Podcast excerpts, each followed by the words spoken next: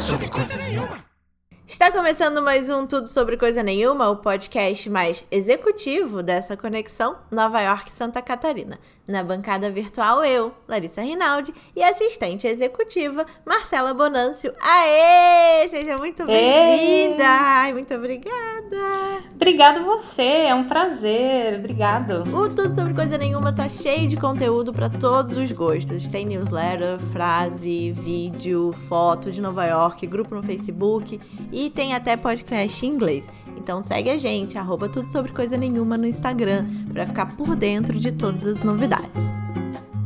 A série Mulheres que Inspiram, que foi ao ar em dezembro de 2019, entrevista mulheres sobre carreira e mercado de trabalho. Pois bem, a série foi tão bem aceita que agora o podcast é exatamente sobre isso. E como ele existe para dar voz às mulheres, eu te pergunto: quem é Marcela Bonancio na fila da imigração?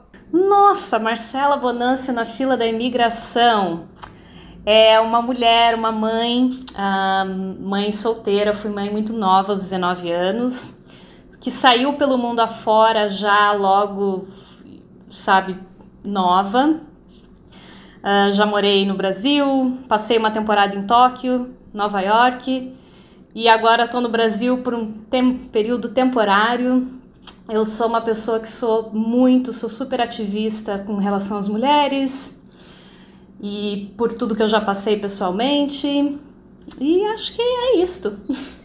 Já adorei essa parte de Tóquio, não está na minha pauta, então a gente vai chegar nela.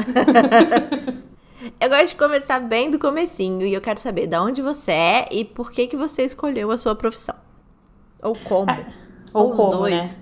Na verdade, não é nenhuma escolha. Eu acho que a gente vai chegando porque eu mudei de carreira muitas vezes, muitas vezes já fiz várias coisas diferentes.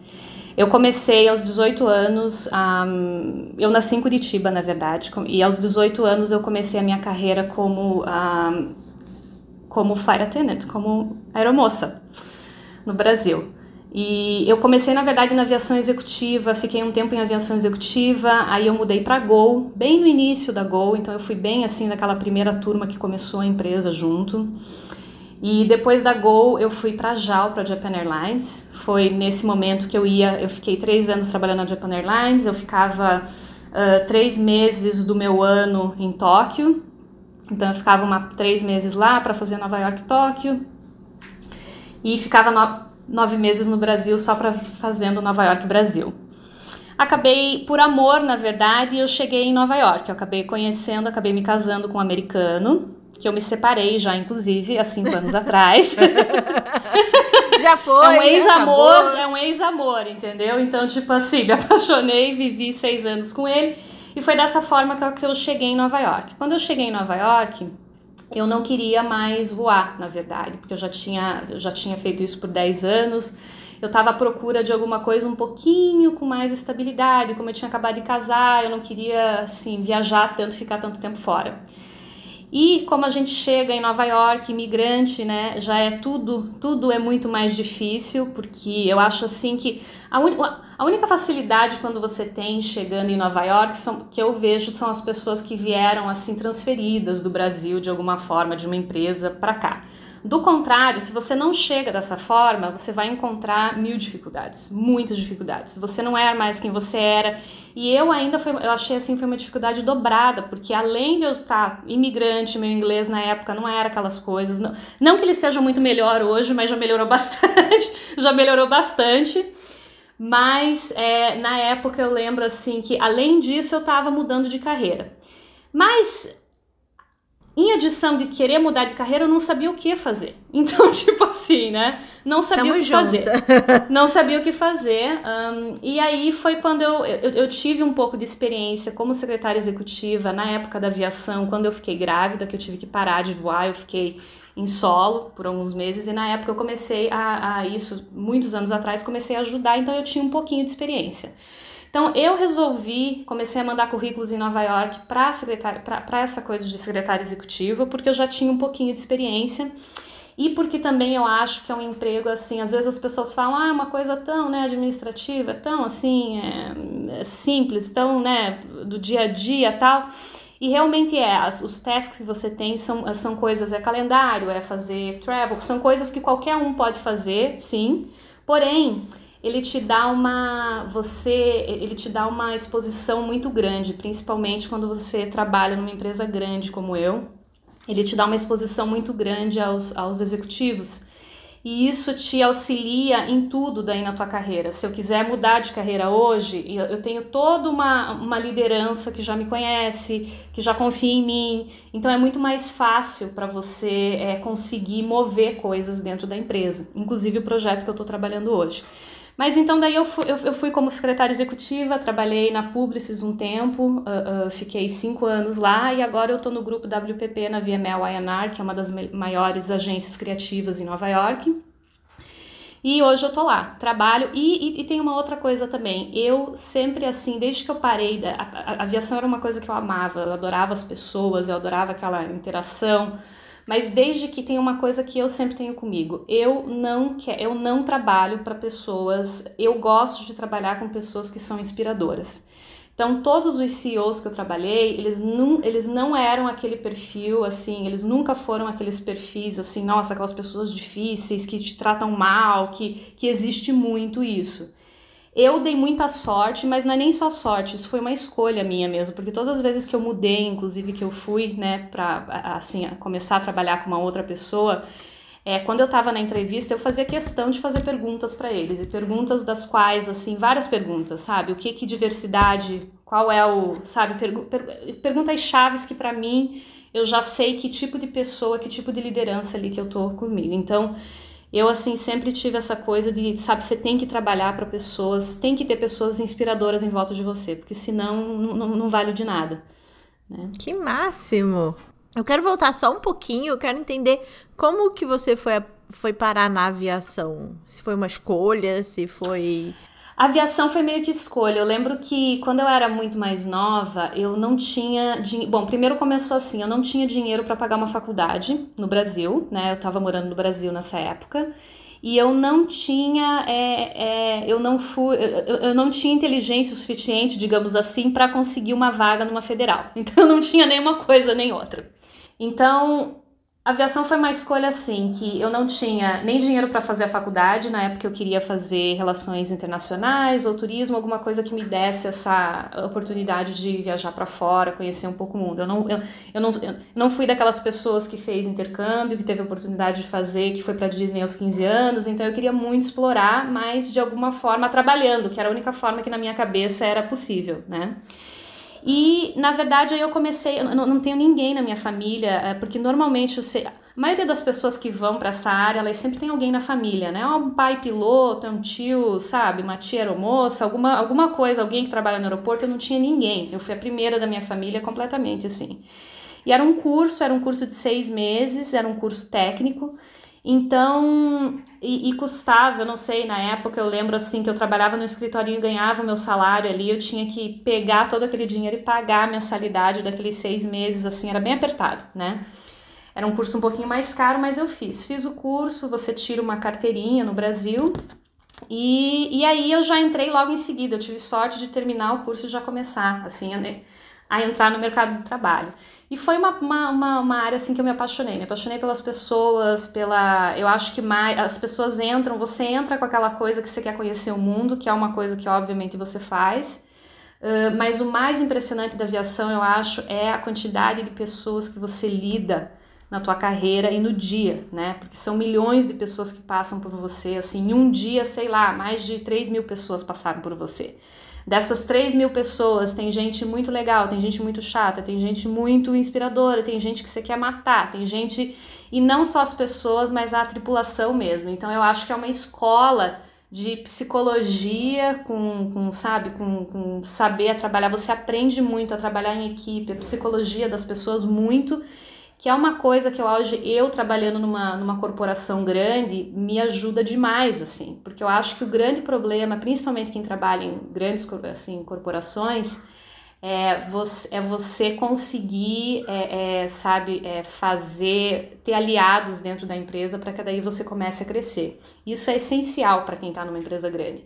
E as pessoas têm muita dificuldade com pessoas, né, de, de relacionamento interpessoal, que é o problema de sempre. E eu aprendi muito nisso. Então, para mim, eu acho assim que a aviação foi uma escola de vida, de, de sabe, coisas que eu trago comigo até hoje. Que sensacional. Ah, eu tenho uma curiosidade sobre aviação. Eu tenho 1,54m. Hum. Aí, um, uma vez, eu tava conversando com uma amiga que fazia turismo e tal. Ela falou: Ai, amiga, então pensei em fazer é, curso de comissária, mas como a gente é baixinha, a gente não pode é, ser comissária. Eu não alcanço o bagageiro para fechar. Tipo. Então. O mínimo. Isso é verdade. Na minha época, eu não sei se hoje, tá, Larissa? Porque hoje, com toda aquela, né, com todo o movimento de diversidade, de aceitar as pessoas uhum. da forma que elas são, eu acho que isso hoje deve ter mudado um pouco. Na minha época, tinha sim um mínimo de altura, que na época era 1,56m, se não me engano, eu lembro. Era 1,56m. Era o mínimo de altura, porque exatamente por isso, porque você tinha que alcançar o bagageiro e você tem que alcançar os equipamentos de emergência, na verdade, não é nem questão só do bagageiro, é que no bagageiro, na parte de cima, tem os equipamentos de emergência. Então, se a pessoa não consegue alcançar, a tua função como comissária principal é segurança de voo, na verdade, né? É o principal. E daí depois entra o né, serviço de bordo e, e atendimento ao cliente mas essa era a função principal. Mas eu não sei se hoje talvez eles não sejam um pouquinho mais flexíveis ou se não, se eles não são até hoje, deve ser em função de segurança mesmo. Eu acho que a segurança é importante, importante né? É. A pessoa que tá ali no voo entende alguma coisa além do ser humano que tá sentado já é muito já importante. Já é, é, exato, é muito importante, tem que ser.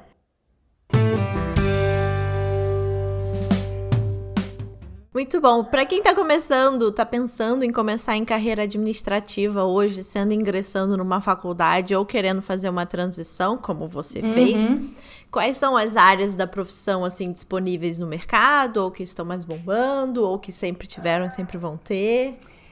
Uh, bom, eu, eu assim, eu acho que eu acho que a função administrativa é uma porta de entrada para qualquer pessoa, na verdade. Então eu acho assim, se você é uma você você é escritor ou você é uma copywriter, né? E você quer, talvez, uh, principalmente a gente como imigrante, às vezes eu acho assim, como a gente não tem muita experiência ou a gente está querendo trocar de carreira, eu acho uma porta de entrada para todo mundo. E, e, é uma coisa que não exige, é, não exige, na verdade, muita experiência. Em Nova York você consegue facilmente, entendeu? Às vezes até. Eu comecei, na verdade, por uma agência, eu não consegui automaticamente entrar né, naquela empresa que eu. Eu entrei por uma agência daquelas dessas agências tipo temporárias, né? E eu entrei como uma tipo mão de obra temporária. E seis meses depois eles me adoraram. Eu fui provando ali, né, dia após dia, e eu consegui uma posição full time, né, que a gente chama que é o emprego, digamos, o emprego, carteira assinada no Brasil, digamos assim, né. E então eu acho assim que é bom, na verdade, para todo mundo, e eu indico para as pessoas assim, ah, qual que é o teu, qual que é o teu gol final, né? Ah, o meu gol final é, sei lá, é descer, é trabalhar com criação. Então vai para uma agência ah, o meu gol final, sei lá, é área financeira, entra num banco, sabe? Para você começar a galgar as coisas aos poucos, assim, né? Porque é uma ilusão também. Um, lógico que pode acontecer e tem pessoas, eu, eu sei de pessoas que, várias pessoas, inclusive, que acontece delas, né, conseguirem já ali de primeira uma, uma, uma vaga naquela, né, com aquele, com aquele cargo que você quer, naquela empresa. Acontece.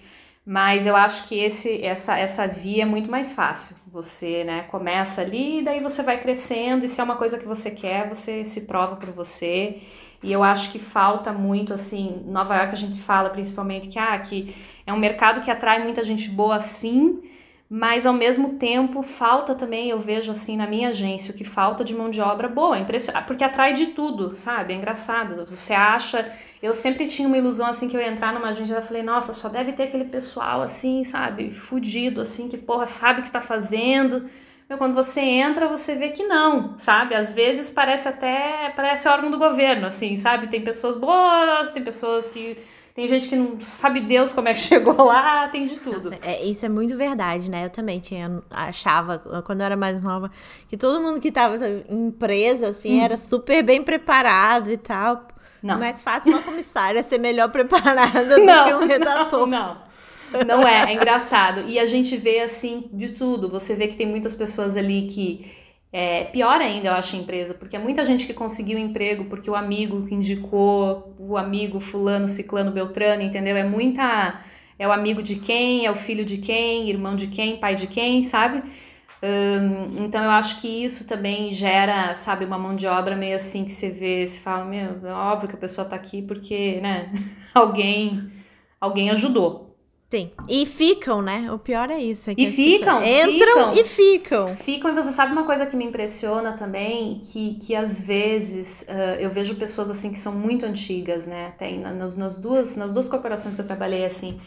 Pessoas muito antigas, com cargos assim, já de chefia mesmo, de executivo, e pessoas péssimas, assim. Péssimas em tudo. Péssimas em liderança, péssimas na personalidade, péssimas não sei o quê, mas eu acho que elas ficaram tantos anos tantos anos naquela empresa, são pessoas que estão assim, sabe? Meu, eu trabalhei a vida inteira aqui, tô há 20, 30 anos nessa empresa.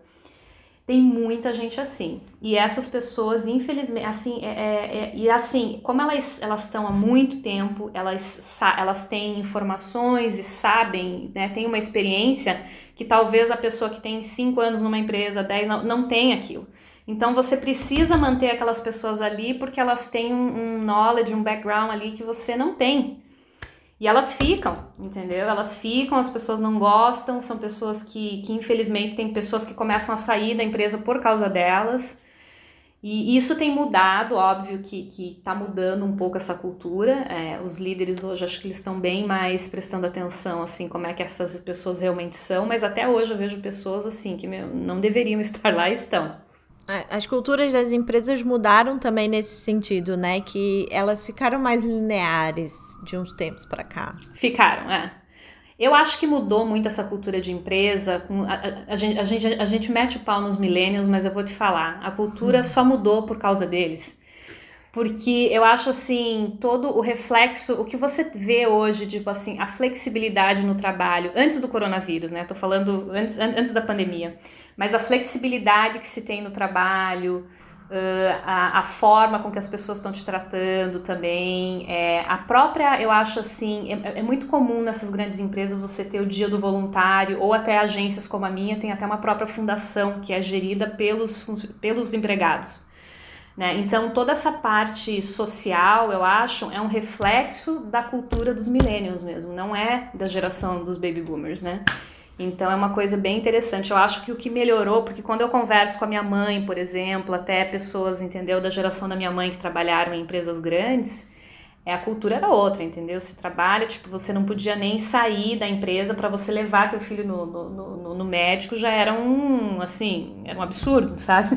Hoje não, hoje já, assim, toda essa parte, eles são muito mais flexíveis e agora eu acho que depois da pandemia eles vão ficar muito mais ainda, né, por uma necessidade. Nossa, com certeza. Como foi a adaptação para sair de voar sempre para trabalhar em escritório? Foi de boa? Não, no começo foi bem complicado, porque eu sempre. E até hoje eu vou te falar que é uma coisa assim. É, fazem 10 anos que eu tô assim, em Nova York, 10 anos uh, sem voar, no caso, né? Mas eu não tinha uma rotina, né? Eu não podia programar, eu programava o meu, o meu mês assim, mês a mês. Eu não tinha como programar, ah, Natal você vai estar tá onde, Ano Novo vai estar tá onde, não, não existia isso na minha vida por muito tempo. E tinha aquela coisa do horário também, porque sabe, ah, uma hora você está voando na madrugada inteira, dorme o dia inteiro, era muito irregular. Quando eu comecei a ficar naquela coisa segunda, sexta, das nove, assim, me, me, meio que foi um choque, assim, para mim, para te falar a verdade. Eu achava, nossa, eu falava assim, nossa, isso é muito tedioso. Isso é muito tedioso. Eu demorei um bom tempo para me adaptar. E no começo eu não tava assim me adaptando. Eu não não tava gostando e aí eu comecei a gostar porque, na verdade, eu comecei daí, né, a formar amizade, você começa a gostar das pessoas, na verdade, que estão ali em volta de você e você vai embora, assim, você se adapta. Mas, assim, eu particularmente gostaria, que não é o meu caso, mas eu gostaria de ver, assim, se eu pudesse, né, não pudesse, puder imaginar uma coisa que seria um pouquinho mais que eu pudesse viajar um pouco e ficar um pouco no escritório, meio que um meio a meio aí, né? Um, um, hybrid mode seria, seria, o, seria o melhor, né? Mas seria o ideal. Seria o ideal. Uhum. Qual foi seu primeiro cargo em, em agência? Foi como assistente administrativa? Foi, foi, foi, foi, foi, foi, como, foi como, uhum, como, como, como secretária executiva. E quais são as funções de uma secretária executiva? Uh, a gente praticamente é a vida dos, dos, dos, dos, presidentes, dos CEOs, né?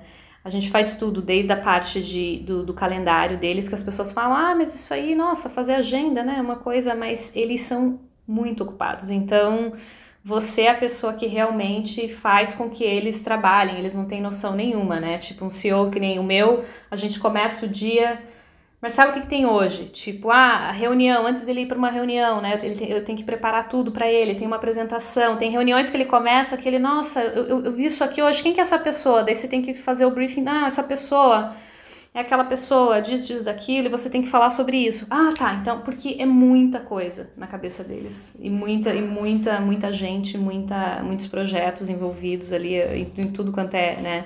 Um CEO, pois eles cuidam de tudo. O, meu CEO hoje, além de ele ser CEO, ele é, é o chefe criativo uh, de, é North America. Então ele, ele, ele carrega duas funções, que é uma criativa e CEO também, business. E ele, o mais impressionante que eu acho, assim, é que normalmente as pessoas que elas são muito criativas, elas, elas, elas não têm muito business, sabe, tipo, mind, mindset para dar certo.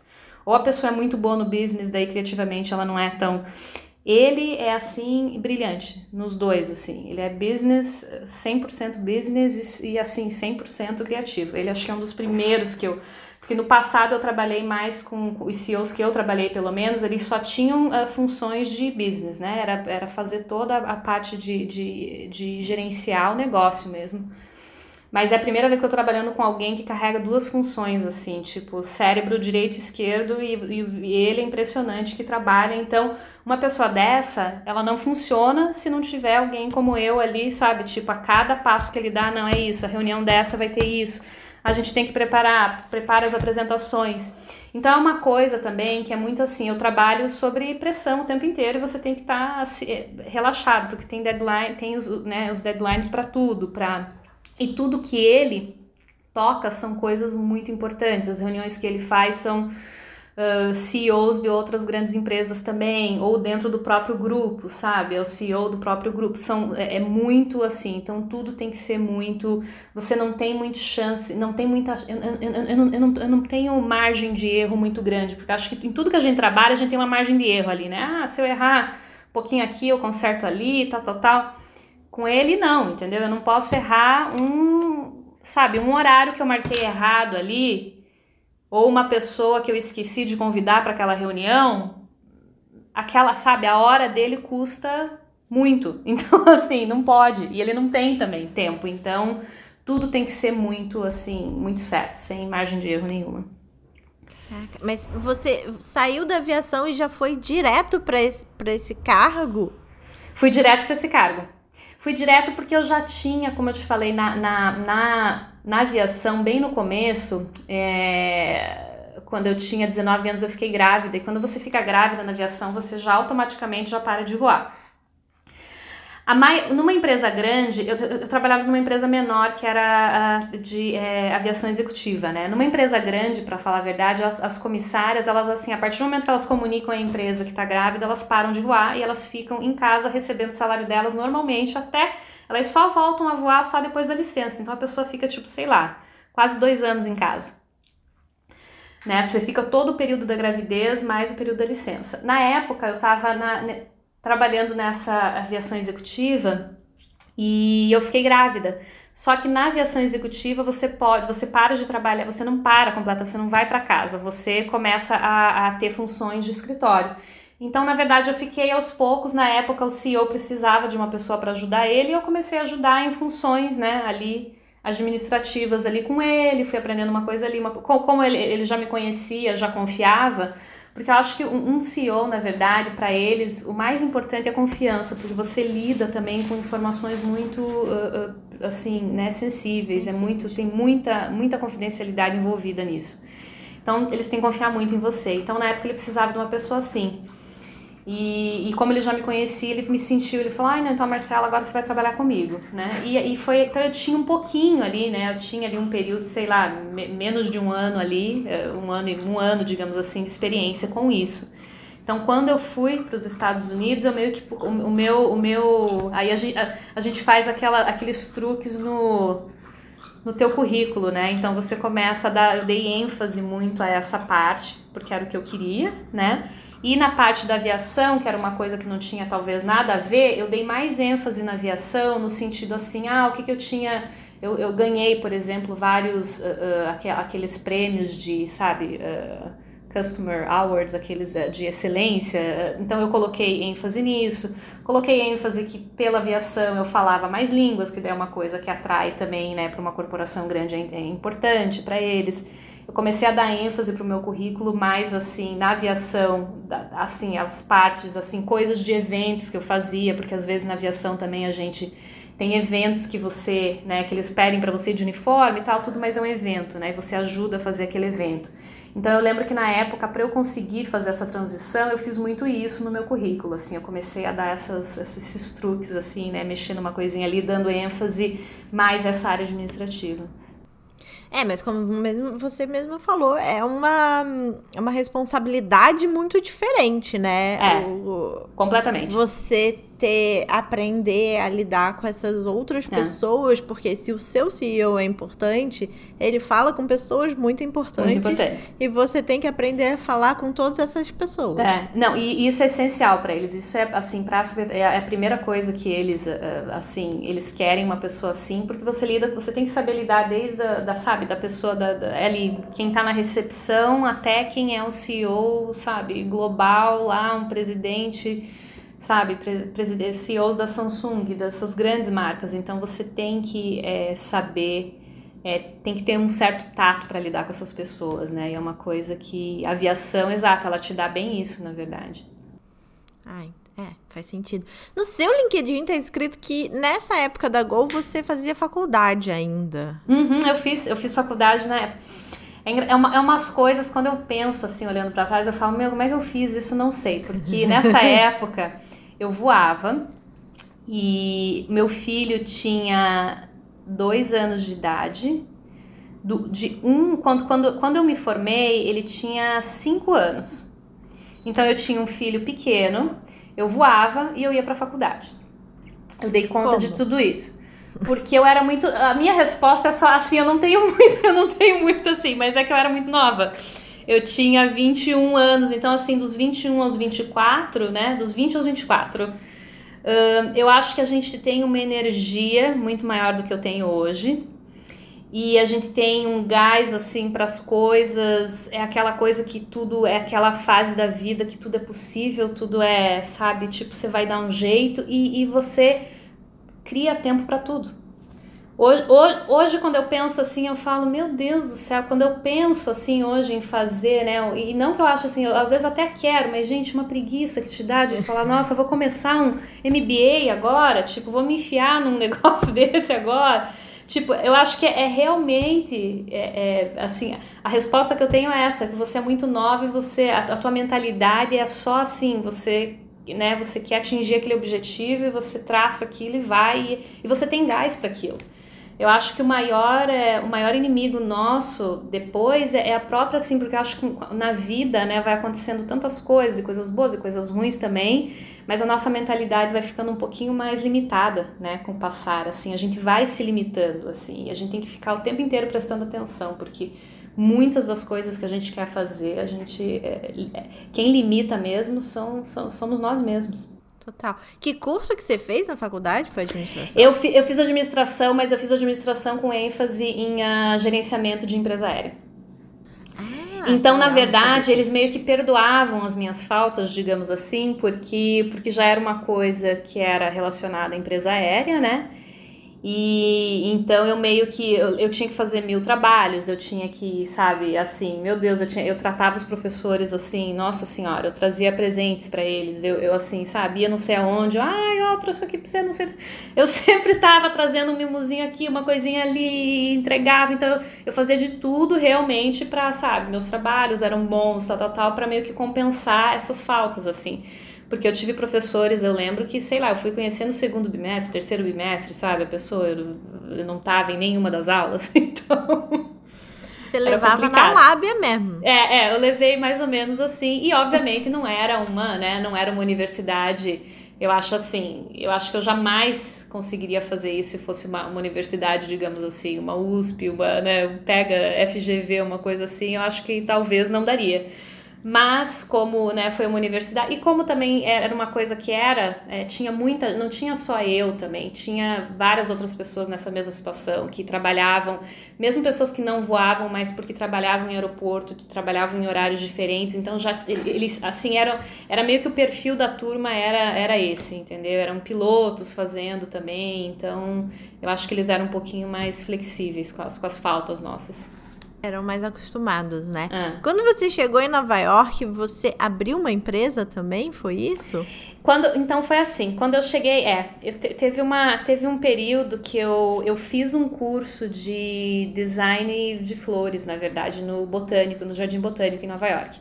E era uma coisa mais porque eu queria explorar um lado ali meu criativo, né? E também era uma coisa assim, eu falei, ai, ah, de repente, sei lá, né? Um negócio, não, eu sempre adorei flor, tá? Eu falei, ah, uma coisa bacana de repente eu posso, né, fazer casamentos e, sabe, ter, ter um negócio meu. Então eu fui, tipo, a fundo nisso. Fiz um curso, é, tirei o certificado do, do New York, do, do, né, foi, foi um curso de, foi um, um, curso de verão, eu lembro, na época.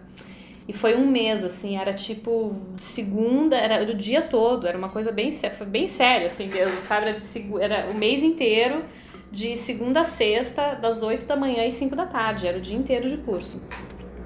E é maravilhoso, eu amei, amei, amei. E comecei, e logo daí peguei um estágio, uma época tinha umas horas de estágio que eu tinha para fazer. Uh, do fiz curso. do curso, é que eu tinha que fazer até para tirar o certificado. Comecei a fazer, comecei a trabalhar e trabalhei para uma empresa até bem grande de chama Starbright Floral e é uma das assim, uma empresa bem grande de design, né? Eles fazem hotéis e, e eventos assim enorme. Era uma uma mini fábrica, digamos assim, praticamente. E mais quando eu comecei a trabalhar, eu me deparei, eu acho que com a realidade do, do, do trabalho, que era, entendeu, ficar em pé é, 15, 18 horas às vezes, entendeu? Assim, 15 horas trabalhar por dia, 16 horas por dia, quando tinha até evento, coisas maiores assim para fazer, no, assim, em pé. E, e assim, era, era, um, era um trabalhar sem parar, assim, manual, né? Muito manual. E eu fiquei um tempo fazendo isso, eu cheguei a fazer até casamentos de amigos e casamentos, sabe, um, um começa a falar com o outro tal. E assim, eu até comecei a fazer, mas eu tinha esse lado que eu não tava assim muito, que eu falava, nossa, cara, eu tava trabalhando demais. E assim, e eu comecei a ver, quando eu comecei a fazer os meus eventos mesmo, então todo eu não tinha mais final de semana daí, porque eu tava o final de semana inteiro trabalhando com isso, né? E eu amava, eu gostei tudo, mas eu tive um problema sério de saúde. Eu comecei a ter alergia do pólen das flores e tive desenvolvi asma, que eu nunca tive na minha vida. Fui desenvolver com 35 anos. E eu tive uma asma tão grave que eu não podia, eu cheguei a ponto assim que eu, eu ia pro metrô, assim, só de andar da minha casa uma quadra até o metrô, eu já tava com, inalando bombinha, assim. Então eu tive que parar em função de, de. Porque chegou uma fase que eu não podia mais, assim, eu não conseguia respirar direito. E, e aí eu tive que meio que mudar, aí que eu voltei, tipo assim, sabe? Eu fiquei um tempo como secretária executiva, daí aí, aí entrei para falei, não, vou ter que voltar para minha vida de escritório de volta, volta pro escritório. Aí entrei na Publicis, daí agora tô na, na VML ONR, e assim, e assim foi que é uma gigante, duas gigantes, né? Uhum. Com a pandemia do coronavírus, você lançou o projeto Love Notes to New York City, Sim. que eu já participei. Sim. Quem ainda não viu, pode acessar o link da bio que eu vou botar lá. E eu quero que você explique um pouco sobre o projeto e qual é o seu envolvimento nele. Proje esse projeto foi um projeto bem bacana, assim, e, e esse foi uma visão minha, na verdade, foi um projeto que eu comecei dentro da minha agência. Por isso que eu falo que às vezes, né, eu vejo assim, às, às vezes tem, tem criativos que tentam gerar uma ideia dentro da empresa e às vezes não conseguem porque você não tem pessoas o suficiente que compraram, digamos, aquela a ideia da tua ideia. e, e como eu tenho essa vantagem de, ah, eu, eu óbvio que o CEO me conhece, mas eu tenho toda a liderança ali também. Então, quando eu apresento um projeto, é uma coisa que as pessoas pelo menos param para te ouvir um pouco, né? Tipo assim. E a minha, a minha agência ela tem uma fundação. Então, e eu sou muito ligada à fundação, na verdade. Eu sempre ajudo muito eles, eu sempre participo, eu sou muito participativa junto com a fundação. Então, todo ano a gente faz vários, tem várias iniciativas que a gente faz durante o ano para arrecadar, arrecadar fundos, né, para alguma, para alguma iniciativa que a gente queira. Quando a pandemia começou, aquela coisa, eu me vi sentada dentro de casa, igual todo mundo, né, morando na, na, na caixa de sapato, igual todo mundo. E, e assim, eu não eu nunca escrevi na minha vida, eu não sou escritora, porque eu acho assim, eu, eu, eu nem me considero, porque eu falo assim, a escritor para mim é aquela pessoa que consegue escrever sobre tudo, sabe? Sobre qualquer coisa. E o meu nível de escrita é um pouquinho, sabe, eu consigo escrever sobre aquelas coisas que, sobre coisas que eu passei, que eu vivi, que eu, sabe, é com muita emoção, é muita, é muita emoção, é muita dor, é muita, eu acho que é uma escrita um pouco mais assim, sabe, pesada às vezes até nesse sentido. Então eu comecei na época assim, eu falei, nossa, e eu, eu comecei a escrever sobre essa resiliência, na verdade, no meu Facebook em Nova York, tipo assim, esse, essa coisa de Nova York, que é, um, que, é um, que é uma coisa que eu passei lá, eu fiquei a pandemia inteira lá até início de julho, até as coisas começarem a abrir. O pior eu estava em Nova York. E, e, e, essa, essa coisa que você você sente, o que, eu, o que eu senti em Nova York, assim, é que a gente tá seguro, sabe? Vai dar certo. Tipo assim, eu nunca, eu, eu nunca acordei em Nova York com aquela coisa, nossa, isso aqui vai dar tudo errado, isso aqui vai, vai, sabe? A coisa vai piorar. Não. E é uma coisa que é só quem mora que eu acho que consegue sentir isso, sabe? Essa resiliência, esse espírito que a gente tem quando tá aí. E aí eu comecei a escrever no meu, assim, né, no meu, no meu Instagram, no meu Facebook, eu comecei a ver que pessoas no, no, na minha rede começaram a fazer a mesma coisa também, mas organicamente, né? Tipo, outras pessoas que trabalhavam comigo, outros criativos, inclusive, que escrevem super bem, nossa, fazendo, sabe, super poemas igual o teu, por exemplo, entendeu? Tipo assim, aquele super poema bacana, lindo tal. Eu falei, puta, então que tal a gente juntar todos esses poemas aí de todo mundo? Porque várias pessoas estão, né, sentem a mesma coisa. E vamos né, criar, vamos jogar no social media isso daí e vamos. A partir do momento que a gente tiver conteúdo suficiente, vamos fazer um livro e publicar, vender esse livro e com as vendas vamos doar esse dinheiro para as iniciativas uh, depois da pandemia, né? E aí eles gostaram e falaram: não, não, ótimo, vamos, vamos fazer isso. Então a fundação entrou, na verdade, a agência entrou como uma parceria assim. É, um, é uma coisa é, para a fundação, né? A gente precisava do componente fundação, porque quando você vende alguma coisa, você, você precisa ter daí a fundação para que, que o dinheiro, em função de taxas, né? Para que o dinheiro vá para aquela conta e a, a, a, e a fundação da agência vai daí doar todo esse dinheiro para fundações menores, na verdade, para organizações, né, para outras non-profits que possam, porque a nossa fundação, na verdade, da agência, ela não pode fazer uma doação direta, digamos assim. A gente até tentou na época, falou, ah, a gente tem como pegar esse dinheiro e doar para os pequenos negócios em Nova York direto, que estão struggling, e eles não podem. A gente só pode doar para outra organização não governamental também. Então, agora a gente está na, na, na, fase de um projeto que a gente está começando a fechar parcerias assim. Ah, para quem que o dinheiro vai, então, né? Tipo assim, escolher essas parcerias. Mas a ideia foi essa. E, e aí a gente começou dentro da agência primeiro, fazendo um open call para todo mundo né, escrever. E aí depois com o público em geral, abriu para todo mundo. E aí eu comecei aos poucos também né, a, a convidar várias pessoas, como você, Uh, sabe, artistas, fotó... Então hoje tem muito assim, tem, eu tenho vários assim, fotógrafos, uh, artistas, é, é, ativistas, tem, tem, tem de tudo, e assim, que reflete bem o que é Nova York, eu acho, assim. Isso que está sendo, sendo bacana, assim, tem de tudo. Tem até cachorro, influencer, coisas que eu não conhecia, sabe? Não sabia que tinham cachorros influencers, gatos influencers, e, sabe? Até esses, assim, tem, tem cachorro, tem tudo. Tem criança. Uma outra coisa que eu achei engraçada, assim, sabe? É, é, que, que realmente o amor, ele, eu, eu achava no começo desse projeto que as pessoas iam ah, elas vão mandar uma foto bonita de Nova York, porque todas as fotos de Nova York são lindas, né? Não existe foto em Nova York que não seja linda. Eu falei, elas vão mandar uma foto de Nova York vão mandar alguma coisa.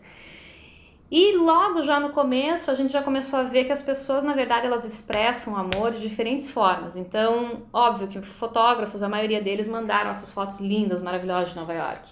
Mas daí a gente teve essas pessoas, pessoas que expressam o seu amor pelos, pelos, pelos, pelos pets delas. Então elas mandaram, entendeu? Foto dos cachorrinhos, dos, dos gatos, de, de tudo. Outras pessoas ah, expressam pelos filhos. E daí isso que eu achei mais interessante, eu falei assim, nossa, é, é, elas foram tão. Eu sei que não é todo mundo assim, porque né, tem gente que, meu Deus, não tira foto do meu filho, não coloca filho, porque eles têm medo por, por vários, né? Por problemas de segurança que eu entendo. Mas eu achei engraçado, assim, uh, interessante, bem curioso que assim muitas mães não, eu faço questão que tenha foto do meu filho e tá aqui o meu, sabe, o meu poema já mais assim relacionado a isso. As pessoas expressam amor de tantas formas e a gente aceita, né? Como Nova York a gente aceita amor de todas as formas, então a gente começou a colecionar assim toda essa, né?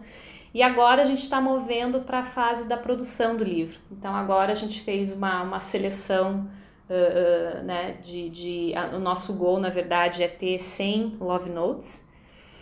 É, então vai ser um livro com né, uma 100 ou talvez um pouquinho menos. E o livro vai ser em três atos. Então, o ato 1, um, que era aquela né, a incerteza, o medo, a insegurança pelo que a gente passou. O ato 2 já começa né, aquele o novo normal, como é que a gente né, tá lidando com tudo isso. E o ato 3 vai ser aquelas mensagens de hope, né, de, de futuro mesmo, o que, que a gente espera disso. E, mas a gente está bem animado, o livro deve sair, deve ficar pronto para ser vendido nos holidays, então acredito que ali que início de dezembro, um pouquinho antes do Natal, ali ano novo. E a gente está tá, tá, tá nessa produção, escrevendo e fazendo design, porque tem uma, um componente do design que vai ser, que a gente acha que vai ser super, super bacana. Esse livro vai ser bem, uma coisa bem, uh, a gente chama Coffee Book Table, né? Aqueles, aqueles livros bonitos, assim, a gente quer que seja uma coisa não só emocionante, mas que seja uma coisa bem bonita também. Que máximo. E ter a fundação de uma agência tão grande e por trás é fundação... é tão legal, né? É, é. Que você é, pode é, realizar de fato. Exato, porque é o que é o que na verdade dá, eu acho, a credibilidade ao projeto, né? Porque quando você começa algo assim, uh, principalmente numa época de pandemia, é, tem várias iniciativas, várias. Então, é, você precisa desse componente de ter uma fundação, de ter uma parceria é, de uma organização não governamental para trazer a credibilidade, porque senão as pessoas não, né, tem tantas coisas, tem, tem precisa-se de ajuda de tudo quanto é lado, essa é a verdade, e vai continuar precisando, porque eu acho que o impacto do que a gente está vivendo, principalmente numa cidade como Nova York, que foi assim tão impactada, é, vai demorar um bom tempo, né, pra, pra, a gente não está falando de um ano, a gente tá falando assim de dois, três anos até para coisa voltar, né, ao que ao que era antes, se é que vai voltar, né, se que a gente já já né, não, não vai a coisa vai, vai mudar tanto, só que a gente não sabe como é que vai ser também, né, isso. Então, hum, então realmente precisa desse componente para né, trazer essa credibilidade. E a produção também, né? Porque se você começasse esse projeto como pessoa física é. apenas, é, ele ia ficar no Instagram. Ah, e muito legal que fique no Instagram, é, é, é, é. mas, mas, a produção desse coffee book vai, vai, vai ser muito legal e, e tem a fundação por trás que vai te ajudar, né? Tem, mas é assim, né? É uma coisa. Esse ano, assim, a minha agência, a gente uh, faz vários uh, projetos uh, que a gente chama de pro bono, né? Que são esses projetos que não são que a gente né? E a gente faz muito isso. Só que em função da pandemia, é, e a gente tem um orçamento, no, né? To, to, to, toda grande agência eles têm um orçamento durante o ano que eles têm para gastar com o pro bono. É, na pandemia, todos esses orçamentos, não só o pro bono, mas todos os orçamentos sofreram uh, reajustes, né, para ajustar a nova situação. Então, marketing uh, sofreu corte, todos os, os, os, orçamentos que a gente tinha sofreram cortes, né? O meu CEO teve corte no salário dele. Eu não tive, mas eles, toda a parte executiva da minha empresa teve, para que a gente não tivesse. Uh, então, assim, isso, então, esse projeto, na verdade, tudo que a gente fez até agora é sem dinheiro nenhum, nenhum, zero a gente gastou. E, e a gente vai terminar com zero praticamente no final como a gente vai começar a, a né, tanto é que esse livro ele vai ser, a gente vai, vai usar a plataforma do Amazon para publicar, justamente porque a gente não precisa, se a gente publicar pelo Amazon, a gente não precisa ter dinheiro. Se a gente for para uma produção normal de um livro, você precisa ter um orçamento alto, inclusive, porque você tem que ter um mínimo de pedidos de livro. Então, a gente não está indo por esse caminho porque não há, não há dinheiro para colocar, né? Então, a gente já vai pela plataforma do Amazon você já, já consegue é, publicar e eles é, imprimem é, on demand. Então, tipo assim, se você vender um, eles imprimem um. Se você vender 10, eles imprimem 10. Né? Que legal. É, tem um custo é, que você paga, óbvio, ali um pouquinho a mais, mas você não precisa disponibilizar esse dinheiro. Então, para esse projeto, é muito, era, era, era, era essencial achar, né? E foi essa solução que a gente achou. Mas isso é uma coisa assim, daí, né? É, é, e, e, esse, e esse projeto, assim, como é uma coisa que não é, é Como é que a gente fala que foi dirigida pela agência, mas é um projeto que eles estão apoiando, né? Eles não estão necessariamente uh, liderando, mas estão apoiando. Eu tenho outras pessoas envolvidas, tem pessoas que trabalham em agências diferentes, inclusive, agências que são, sabe, competidoras, inclusive da nossa, tem pessoas trabalhando.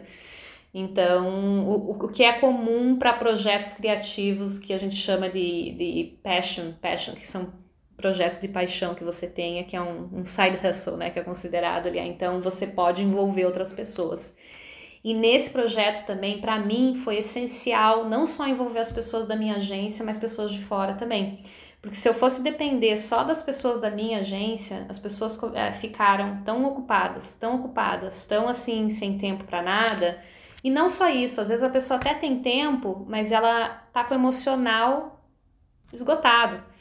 Então, tinha tudo isso nessa pandemia, né? Que às vezes as pessoas, assim, elas estavam, tipo assim, eu, eu tive pessoas dentro da minha equipe mesmo, assim, que começaram comigo super empolgadas no projeto, que trabalham na minha agência, e que depois de um mês a pessoa chegou para mim e falou, Marcela, olha, desculpa, eu amo o projeto, eu, eu, né, escreveram até, falaram assim, mas eu vou ter que step back porque emocionalmente eu não posso. Então, é. então tem tudo isso, né? É, então foi muito importante, assim, é, conseguir mão de obra de tudo quanto é lado, assim, foi o que eu, o que eu fiz, assim, comecei a né, firmar parcerias com pessoas dentro e fora da agência. Que potência, que poder reunir tanta gente tão foda, que irado, parabéns! Foi legal, foi legal, é, vamos, vamos ver, mas tá, tá, tá, tá, estamos tocando, né? Mas é um, é um, é um, eu acho que assim, é um, é, é vai ser um, é, é um presente para todo mundo e, e assim, é, é, um dos projetos, maior projeto colaborativo que eu acho que eu já me envolvi, porque tem tanta gente, é, né? é muita gente reunida e, e, e é muita gente torcendo para dar certo também, muita gente se dando, assim, fazendo melhor como você. O teu eu fiquei impressionada, assim, porque eu falei, nossa, cara, a gente tivesse 10 Larissas aqui, seria ótimo, né? né? Porque tinha, assim, um, po é, um poema lindo, aí você fez aquele vídeo maravilhoso, aí eu falei, nossa, Larissa, você sim é uma potência. Mas, assim, é muita gente boa, é muita gente, assim, a gente tem, óbvio, né, talvez, mas, assim, é muita gente, assim, se dando melhor mesmo. Nossa, essa é a melhor foto que eu tirei. Pessoas que você vê que escreveram coisas assim muito. Que a pessoa realmente tirou o tempo para fazer aquilo, sabe? Se dedicou àquilo. Então é, é, eu fico impressionada. Acho que é uma coisa assim que só acontece em Nova York, só poderia ter acontecido em Nova York, porque é, é muita gente boa e muita gente assim, sabe? É, é, assim que acredita mesmo. Então é bacana. Eu li uma nota sua e ficou muito bem escrita e muito linda também. É. Então. eu nem sabia que eu podia escrever poema em inglês, ainda por cima eu descobri com você. Você, você pode tudo. Obrigada por ter me convidado, você me descobriu na vida. Eu é. quero saber que você é, compartilhou o amor de todo mundo por Nova York. Eu quero saber sobre é. o seu amor por Nova York. Como foi chegar aqui e por que esse projeto? O que aconteceu?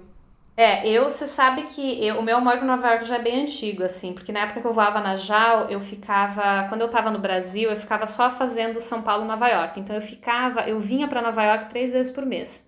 Eu ficava 15 dias do meu, do meu mês em Nova York e 15 dias do meu mês no Brasil. Então eu tinha uma vida aqui, metade aqui, metade lá. E em função disso, é, como eu sempre ia, eu ficava no mesmo hotel, eu ia. Eu, é, na JAL era uma, era uma tripulação menor, né? Então era um pouquinho diferente da época que eu voava na Gol, que são as mesmas pessoas. Você começa meio que a formar mais amizade, porque é sempre mais ou menos né, é um grupo menor, então você vê com mais frequência aquelas pessoas. E eu vinha muito para Nova York. Então eu acho assim, eu quando eu pisei em Nova York a primeira vez, eu já assim, sabe aquela cidade que você pisa? E isso acho que todo, eu não sou a primeira a falar isso, eu sei que assim, milhares de pessoas já. Aquela coisa que você pisa que você fala, uau, tipo, é uma energia que você sente que é diferente de qualquer outro lugar do mundo. Assim, e é. né? Não é porque a gente. É assim. Então, eu lembro que eu já senti aquela, assim, aquela, né, a adoração por Nova York, sempre tive. E quando eu parei de voar, daí acabei conhecendo o meu, o meu marido, que virou ex-marido, né, acabei indo para Nova York por amor, né, por amor a ele, mas por amor eu acho que também a cidade, a Nova York, que eu falei assim, nossa, né, morar num lugar que e essa transição para mim nesse sentido, quando eu cheguei em Nova York, ela foi um pouquinho mais fácil no sentido social, porque eu já tinha amigos em Nova York, eu já conhecia Nova York, então não foi uma coisa assim totalmente nova para mim. E eu não cheguei em Nova York sem ninguém também, ou só, sabe, com meu marido, tipo assim, eu tinha já uma rede de amigas que eu tenho até hoje, inclusive, que até hoje fazem parte da minha vida. Então, assim, foi uma essa, essa transição com a cidade, ela foi um pouquinho um pouquinho mais mais fácil, né, em relação à amizade. Em relação ao trabalho, que eu acho que foi um pouco mais difícil, né, principalmente assim, eu quando comecei a trabalhar em empresa americana mesmo, acho que as, tem pessoas às vezes que acabam dando certo de trabalhar com mais brasileiros e então fica uma coisa mais, né, você se sente um pouquinho mais em casa mas essa, esse choque da cultura, eu acho, de corporação americana, assim, que me, me chocou um pouquinho mais, assim, foi um pouco mais difícil. Então, eu sempre, sempre adorei, é, é uma adoração que eu tenho até hoje, inclusive. Eu não vou te falar que eu não tenho momentos de ódio com essa cidade. Eu tenho também. é um amor e ódio, assim, sabe? Às vezes eu até chego a pensar que é meio tóxico, assim, porque eu falo, gente, a gente apanha tanto nessa cidade, tanto. Eu não conheço ninguém que não, assim, que não tem histórias horríveis para contar de Nova York. Eu tenho várias, sabe? Eu já passei por um divórcio em Nova York, foi terrível. Eu já passei por coisas assim, sabe, horríveis aqui em, Nova York e eu continuo amando, sabe? Eu, eu, eu não me vejo, é, eu não me vejo em outro lugar. Ou até talvez, não é que eu não me vejo herói, eu acho que em algum momento, depois de. Eu tô há 10 anos já, já tô um bom tempo aí. Eu acho que eu, eu, eu tenho, assim, no inverno, eu tenho vontade de mudar, todo inverno. Todo inverno eu traço um plano, eu falo, meu, eu vou me mudar, não vou mais ficar, eu vou me mudar para Miami, eu vou me mudar para Califórnia, eu vou, eu vou, eu vou para algum lugar, né? Eu sempre tenho essa coisa no inverno. Aí passa o inverno, entra o verão, pronto, aí já aí eu já já esqueço, esqueço de toda aquela, sabe? E aí eu vou, e eu fico nessa, e eu vou ficando, eu vou ficando, eu vou ficando, fazem 10 anos. e, e quando surgiu a pandemia, foi bem isso, eu falei assim, cara, mas só, não, sabe, o pior lugar só podia ser Nova York, né? Porque Nova York é o epicentro, eu até acho que escrevi até um love note sobre isso, que é, que, que, que, o epicentro só poderia ser em Nova York, porque Nova York é o epicentro de tudo. É a melhor, é, é do melhor e do pior. Então, assim, isso óbvio que seria aqui. E, e com esse negócio de, de né, essa, essa, essa, essa, essa, esse amor e ódio, assim, que acho que começou a gerar essa coisa, essa, né, assim, de escrever. E quando você olha os love notes, você vê bem essa, isso de todo mundo, na verdade, não só dos meus, mas de todas as pessoas, né? É esse é o negativo e o positivo, é, sabe? É o amor e o ódio, é o direito e esquerda, é essa essa inconstância que tem essa cidade que todo mundo é, é viciado, né? É o leste e o oeste. É, é, é, é isso. Então, né? Eu acho que Nova York não seria Nova York sem, sem, sem as dores que a gente passa nessa cidade. Essa é a verdade. E é impressionante também que você você fala todo inverno, ah, eu vou me mudar, vou me mudar. É. Daí chega setembro, depois de quatro, cinco meses de calor, você já tá assim, ai, que saudade de usar um casaco. Sal é, é, ai, que vontade de ver uma neve. muito também, né? Faz, faz aqueles dias assim, né, super calor tal, e, e, e, né, a gente tem de tudo. Eu acho assim, a gente na verdade não pode assim reclamar muito também, porque e as, as estações são super bem definidas, é tudo, né, aquela, meu, a primavera cheia de florzinha, o, o, o, outono é lindo, maravilhoso, trocando de cor, é uma coisa que no Brasil, a gente no Brasil não tem isso, então quando a gente vem pra cá, a gente fica assim, nossa, né, é, é, maravilhado com isso. E com até, eu acho engraçado, assim, até o, o, os costumes, né, porque o americano, ele é bem em volta, principalmente em Nova York, é tudo, tudo, tudo gira em torno, os costumes, o que você come, das estações, né? Tudo gira em torno das estações, que é uma coisa que a gente não tem muito no Brasil, né? Nem no Brasil a gente usa calça branca o ano inteiro, ninguém liga. Meu, em Nova, vai, sabe, em Nova York, meu Deus, se você usar calça branca depois do depois do, do, do, do Labor's Day, ali, quando termina o verão, o pessoal já, sabe, você chega na empresa, ai, mas você tá tão verão hoje, então... É tão engraçado, eu acho uns comentários assim que é tão que eu falo, nossa, né? Tipo, a gente no Brasil, tipo, não tem Acabam isso. Acabam as estampas, acaba a cor, acaba tudo. Acaba tudo. Uhum. Se você aparece com uma blusa muito estampada no inverno, para eles é meio esquisito, assim, porque não, no inverno você tem que usar preto, cinza e, sabe? É bem, eu acho bem engraçado isso. É sensacional, é demais. Você falou que tem muita diferença das corporações americanas para as brasileiras, né? É. É, alguns exemplos para dar? Sabe que uma coisa assim que para mim foi um choque assim, é, eu achei que nos Estados Unidos eu falei assim, nossa, eu vou começar a trabalhar porque no Brasil eu lembro assim, que eu trabalhava no Brasil e os meus melhores amigos, as pessoas que estavam na, na, minha casa, churrasco final de semana, conheciam minha mãe e meu pai, eram as pessoas que trabalhavam comigo. Era automático isso. Tipo, todos as, as, os lugares que eu trabalhei são as amizades que eu formei, são pessoas que, sabe, conhecem meus pais, que participam da minha vida até hoje. Nos Estados Unidos eu achei que, né, em Nova York eu achei que fosse acontecer isso também, que eu fosse começar a trabalhar e que daí eu fosse, assim, ficar muito amiga das pessoas e que eu ia, ia ter amigos americanos, entendeu? Que eu não tenho, até hoje, inclusive, eu não tenho. Eu conheço várias pessoas no meu trabalho e é engraçado, porque você tenta também, assim, sabe? Eu juro que eu tento. Eu, vou, eu sou aquela pessoa que eu vou no happy hour, eu, eu, eu jogo conversa fora, entendeu? mas você não consegue. Mas eu, eu comecei a ver também que, mesmo eles, entre eles também, não.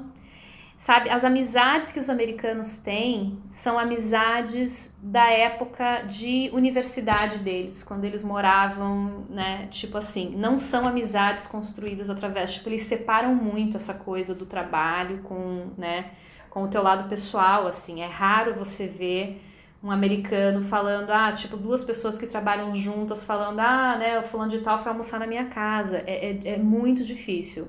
E dos poucos que eu vejo ainda, sabe quem que eu vejo fazendo isso? Os brasileiros. Eu tenho mais brasileiros que trabalham na minha agência.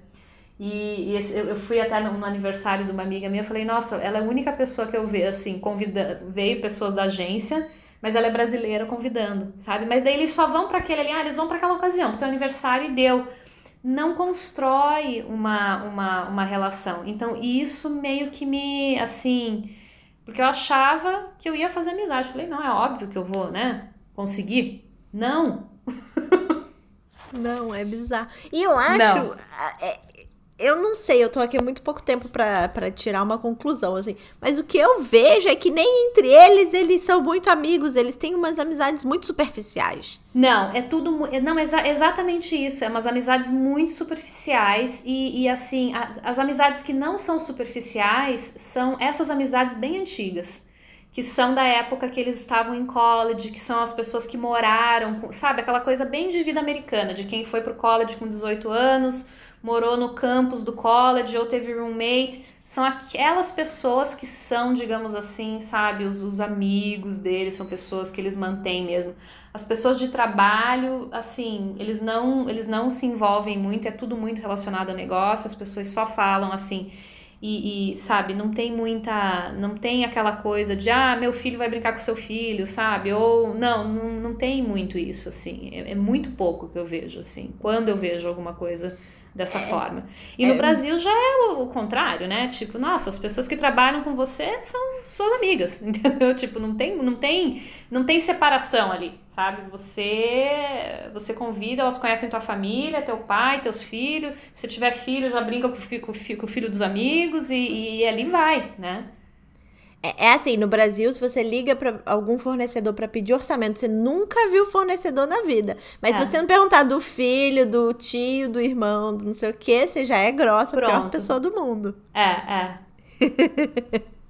e né? com o tempo, sabe que a gente vai ficando assim também? Eu lembro assim, no Brasil também a gente tinha muito essa coisa de, é, exato, no telefone, ai, né? Oi, antes de você pedir a coisa, você, oi, tudo bem, como é que você tá? Nossa, teu filho, vá né, você mata um pouco uma conversinha dali e depois você entra no teu, né, no ESC ali, o que, que você quer da pessoa. Isso é o que a gente faz. Eu, para te falar a verdade, eu já tô meio que americana, bem nova-iorquina agora, porque nos e-mails eu noto assim a minha agência, o, o headquarters dele é em Kansas em Kansas City. Kansas City o pessoal já é muito mais assim, sabe? Tipo, são essas pessoas mais assim, nossa, eles perguntam. E tem muita gente, tem muitas pessoas de Kansas na minha agência. E eu noto já a diferença aí. Tipo, elas são pessoas que, né, na época que a gente né, tava no escritório, são pessoas que paravam ali na, na tua mesa pra, sabe, jogar assim, papo fora. Ah, tudo bem, perguntavam. Ah, é, quem sabe que eu tenho, ai, teu filho, mas ai, não sei o que lá, tipo assim, sabe? Tinha muito isso. Uma e por e-mail, e por e-mail eles fazem isso. E em Nova York, como a gente também trabalha muito e o ritmo é muito acelerado, a gente não tem muito tempo de, de ficar nesse tititi ali muito, né? Então eu noto assim que até eu hoje nos e-mails, assim, eu tenho que até cuidar, porque às vezes, tipo, numa segunda-feira de manhã, a gente já começa a fire nos e-mails ali, um monte de e-mail que você tem que mandar. Ah, fulano, preciso que faça isso. Mas daí eu já penso, ai meu Deus, é segunda de manhã. Olha, espero que o seu final de semana. Eu já, né, eu já dou pelo menos uma linha ali. Ah, espero né, que o teu final de semana tenha sido legal. Uh, papapá. Mas assim, é tudo muito curto. E agora eu já tô assim, até porque eu já tô meio que ficando assim, sabe? Fulano, faz isso, faz aquilo. Tipo, não tem muita. né? E, e as pessoas que são de fora, já que são de fora de Nova York, elas, elas notam isso também. Mesmo, mesmo americanos que são de fora, que nem esse pessoal de Kansas, eles falam o tempo inteiro. Eles falam, cara, Nova York. Tanto é que às vezes eu faço isso, eu mando uma coisa pedindo. E daí quando eu lembro, eu falo, puta, aquela pessoa é de Kansas, meu, eles vão, eles vão me achar super rude, né? Aí eu já mando um outro e-mail em seguida, eu falo, cara do céu, morra, me, me, me perdoa, mas esse, esse, esse meu jeito nova-iorquino aqui, sabe? Eu, eu, sou brasileira, mas olha, eu perdi um pouco desse. perdi um pouco da educação aqui em Nova York. Então, me desculpa, E aí de você tá? se mandar um e-mail com mais três linhas em Nova York. É uma Deus me livre. Não, porque em Nova York assim, você não tem tempo. Tipo, você olha lá, você já vê. Não, você já vai pro final lá. O que que é? né? Um, dois e três ali. O que, que você quer? Pronto, sabe? É bem é isso. É engraçado, a gente não tem muita. A gente vai perdendo a paciência em Nova York, eu acho. Com o tempo. É, grosseria, uma grosseria. A gente, a gente vai ficando grosso, entendeu? Gente... E como você resolveu sua solidão em Nova York? Como você encontrou amigas? Ou amigos? Então, eu na verdade eles. tive só, assim, é, bom, minhas, como eu te falei, né, eu tentei fazer a, a amizade americana mesmo, eu não tenho, é, mas minhas amigas são todas brasileiras. E, e eu tive sorte com isso na aviação, na verdade. Na época eu tinha uma amiga minha que, que, uh, que quando eu voava, ela também foi comissária de voo e ela mudou para Nova York. Então, quando eu eu fiquei, né, fiz amizade com ela e ela aos poucos começou a me apresentar as amigas dela. Então eu fui tipo conhecendo ali quando eu mudei para Nova York, eu já tinha toda uma estrutura que são as minhas amigas até hoje, inclusive. É, eu acho que dessa. E eu acho também tem uma outra coisa de amizade que eu acho também interessante ressaltar, né? É, que é o fato que eu acho da idade também. Eu acho que a gente faz. É, depois dos 30, eu acho que a gente fica muito mais difícil para fazer amizade. A gente já fica muito mais seletiva, a gente já não. Sabe, quando você é mais nova, você topa tudo, você é aquela pessoa que ah, a pessoa te convida para ir, você vai. E depois dos 30 a gente vai ficando mais chatinha. A gente, ah, essa pessoa ah, no restaurante não, ah, você já não vai. Você já, né? E, e, ninguém gosta de gente assim. Ninguém gosta de gente que não topa as coisas. Ninguém, e a gente vai ficando assim. Então tem esse lado também. Eu acho que não é nem só o fato do americano, mas tem esse lado que, assim, pelo menos no meu caso, né? Eu não vim para Nova York com 20 e pouquinhos anos. Eu, eu vim para Nova York, eu já tinha, quer dizer, eu, eu, eu, quando eu cheguei em Nova York eu tinha 20, é, 29 para 30, né? Mas daí eu me casei, então também eu já entrei numa outra, num outro círculo de amizades também, né?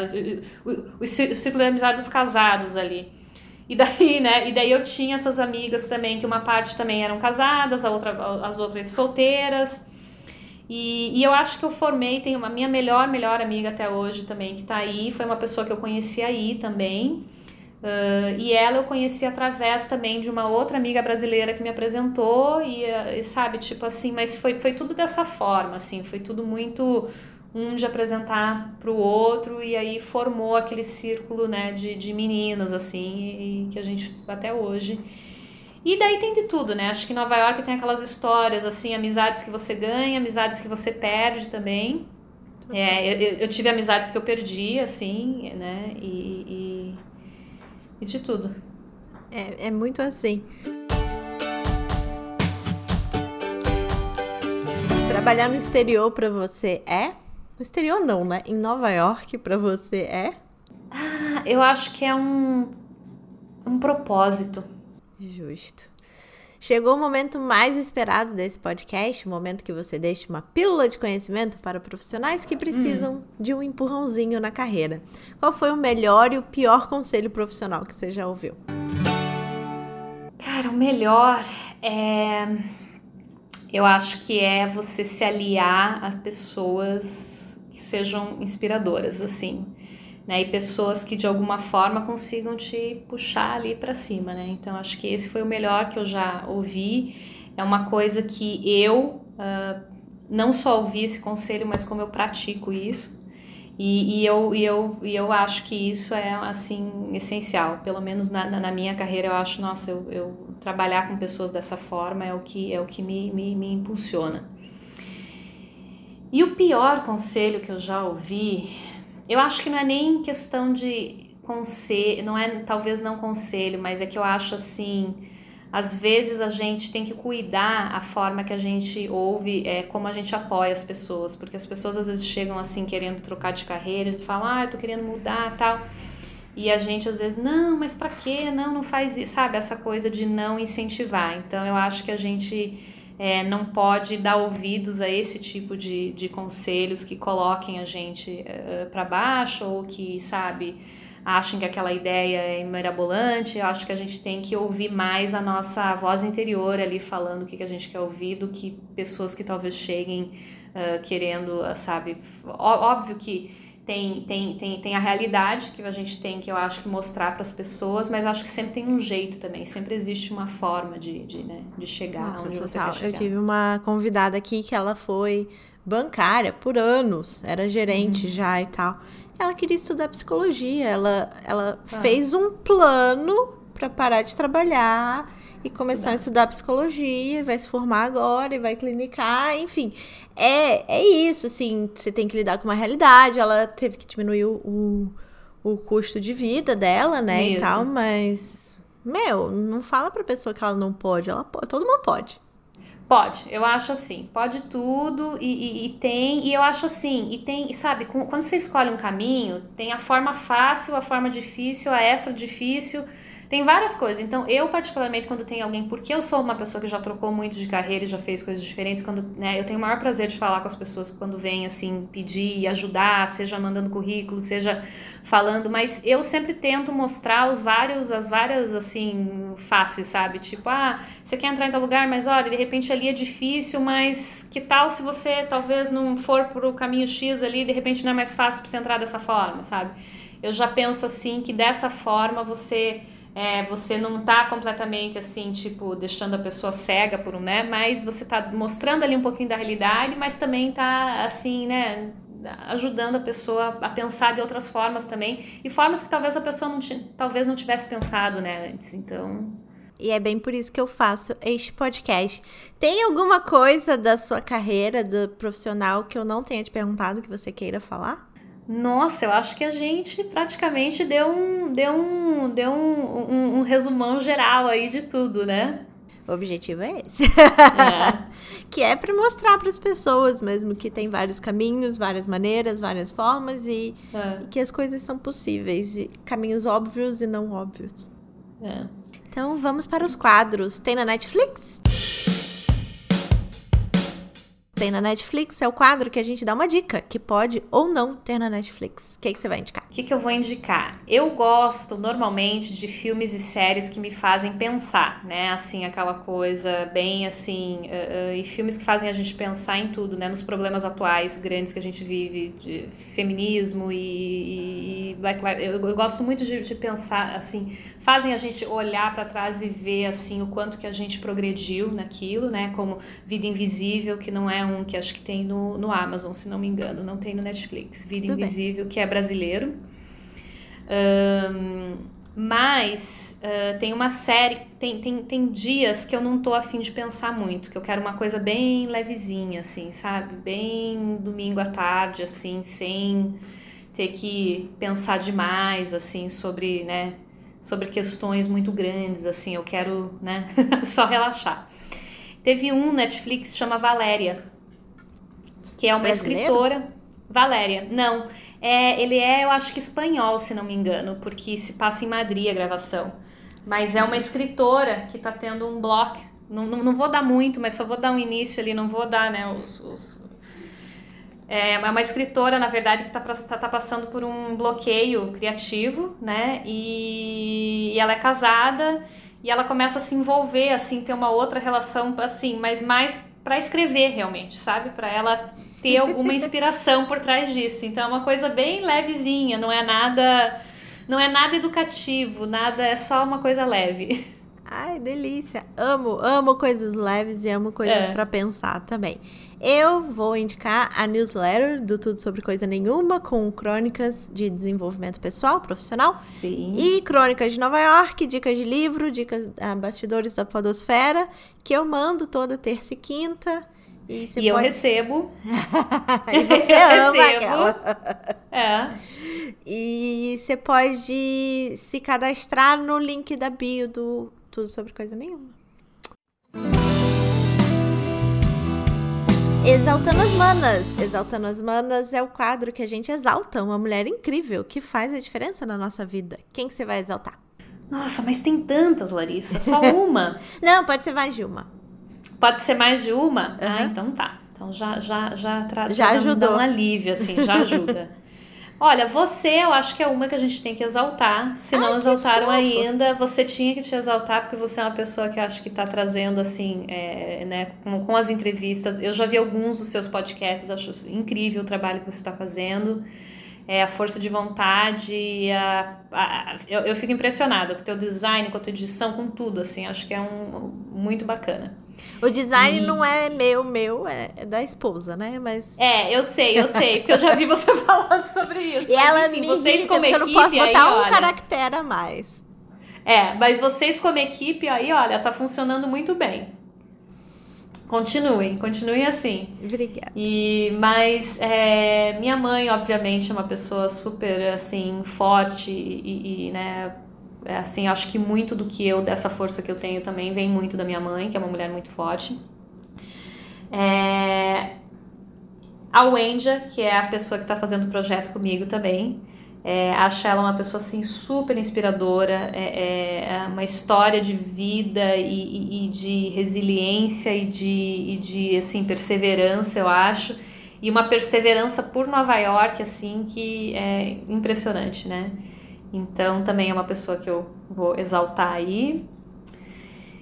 E ah, eu tive uma chefe minha, uma CEO também, Amanda eh, Richmond. Hoje ela é CEO de uma outra, de uma agência de mídia dentro da- do grupo WPP. Uma pessoa que, que, assim, na minha carreira e até, assim, só a positividade dela era, era uma, assim, que eu não...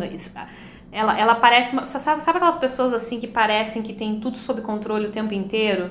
que nunca deram um piti, mas assim, eu trabalhei três anos do lado dela e bem no começo eu sempre pensava assim, eu falava, assim, quando eu comecei a trabalhar com ela, eu falava, nossa, que maravilhosa que é essa mulher, mas eu ficava pensando o tempo inteiro, "Ah, em algum momento ela vai se exaltar, ela vai gritar com alguém, ela vai, não sei, vai acontecer alguma coisa. Gente, eu trabalhei três anos do lado dela, ela nunca gritou com alguém, ela nunca levantou a voz para as pessoas, ela sempre está sorrindo. E ela parece ter tudo sob controle. Então, assim, eu olhava, eu sempre falava, eu falava, Amanda, não é possível. Você é uma pessoa de outro mundo. Eu falei assim, eu não sei qual que é o teu segredo. Eu até cheguei a comentar, comecei a discutir com ela isso uma vez. Eu falei, sabe, que- porque ela, ela era casada, ela não tinha filhos, né? Eu falava assim, Amanda, sabe o que eu acho que é o segredo? Acho que você não tem filho, acho que é isso. Porque filho deixa a gente maluco. Eu falei, eu acho que o teu segredo é esse. Ela pode ser, mas ela pode ser, pode ser. Muito bom, muito bom. Amanda, o quê? Amanda Richmond. É Richmond. Ai, que fina. E eu vou exaltar a Marcela Bonâncio, claro, porque Ah. no meio de uma cidade tão louca e intensa como Nova York, você consegue plantar gentileza e simpatia. E obrigada por ter me exaltado. Você é uma grandíssima incentivadora da minha escrita. É, foi com o seu convite que eu passei a acreditar mais em mim. E agora eu não vou lembrar quem foi, mas assim, eu fiz o post dizendo que foi você que me convidou e uma pessoa me mandou DM falando: ai, ah, eu amo a Marcela e ah, ela me ajudou muito em algum momento, não sei o quê. Então, acho que não sou só eu que te exalto na comunidade brasileira em Nova York, Ei, muito obrigada. ser exaltada não, por várias fico... mulheres. Bacana, não fico feliz e fico feliz de ver que você assim tá, nossa, escrevendo e vai escrever mais ainda. Tô me descobrindo. Claro, todas nós, eu também. Eu vou escrevendo, entendeu? A gente tem que perder o medo, na verdade, né? E perder esse medo de se julgar, eu acho. Nossa, total. Eu tô. Depois do Love Notes, eu falei, gente, será que eu dou pra esse negócio de escrever poesia? E agora eu tô fazendo um claro. curso aberto de poesia, de poesia americana moderna. Ai, que bacana. Sabe que eu cheguei a ver também curso engraçado, bem, bem nessa época. Eu só não tô, eu só não comecei, eu queria começar a fazer, eu falei, nossa, quando eu for pro Brasil eu vou começar, porque eu cheguei a ver até alguns de, de poesia e vi assim de escrita, né, no geral. E, e, e, acabei não fazendo, e tinha um que era de memoir, na verdade, para como ah. produzir seu memoir, que eu achei bem bacana também. E eu acabei não fazendo porque a gente, como eu tô assim, eu tenho o meu day job, que é na agência, que já é bem corrido, e a gente tenho trabalhado muito. Acho que depois da pandemia eu trabalho mais, inclusive mais horas. É, mas agora, como a gente está na fase do, do livro, eu tenho ficado assim, noite e final de semana, eu tô em função disso. Então agora para mim tá complicado colocar outra, outra, né? Como eu não tenho mais 20 e poucos anos, que daí eu achava tempo para as coisas, eu tenho que dormir, tenho que, né? Tenho que assistir uma... Valéria, tenho que não me ajuda em nada. Tem que ser uma entendeu? pessoa, né? Tenho que assistir que não me ajuda em nada, não, não, não aprendo nada com a Valéria, mas, sabe, preciso desse momento também. É, é, eu, eu, eu, eu, eu, meio que assim, postpone, mas eu quero, assim que eu terminar esse projeto, eu quero fazer isso também. Depois me fala até aonde que você tá fazendo, se você tá gostando. Tô fazendo em Yale, é de graça, é aberto. Ah, é? Você tá fazendo. É... Ah, tá. Eu achei que você. Ah, legal, legal. É um semestre de Yale que tem na internet. Na internet, ah, na, legal. No site de Olha que fino, mesmo. olha Chiquérrimo, que chique. né? Chiquérrimo, ainda vai ficar com certificado de. Amei. Não, eu acho que não tem certificado, não. Mas se tiver, eu vou pagar. Mas eu acho que não tem. É, não, mas às vezes tem aquelas. Não tem, tipo assim, eu acho que naqueles cursos, pelo menos assim, no, naqueles no Coursera, nessas coisas, tem lá um negócio que você. Ah, se quiser pagar o certificado, você paga um pouquinho, nem é muito assim, você consegue um certificadozinho, uma coisinha, né? É que esse é dentro do site de eu, por isso que eu não sei é. se tem certificado. Ah, tá. Mas Legal. eu te mando. E Bacana, eu, eu tô fazendo um do Coursera também, que é de A Ciência do Sucesso, que eu achei muito Olha, legal também. Legal, legal. Nome bacana. Esse tem certificado. Bom, Esse, a gente é. já tá aqui tricotando. Muito ah. obrigada pela participação. Você, Foi incrível. Nossa, obrigada. obrigado você. Obrigado por ter me convidado. Eu nem achei, eu falei, nossa, mas eu nem. Não, porque você convida umas mulheres incríveis, tipo assim, né? apresentadora. É não, apresentadora do não sei das quantas, o, sabe? Tipo, um povo fudido, jornalista né? Eu nem achava assim que eu, que eu estava nesse nível, para te falar a verdade. Mas fiquei feliz com o convite, muito feliz. Você tá no hall da fama do Tudo Sobre Coisa Nenhuma. Isso. Você é uma mulher incrível e o objetivo é sempre mostrar a diversidade para as pessoas entenderem que todos os caminhos são válidos e podem ser muito felizes. Isso. Tá certo. Né? Muito obrigada, muito obrigada por tudo. Muito obrigada também. Um beijo. Um beijo. Sobre coisa nenhuma.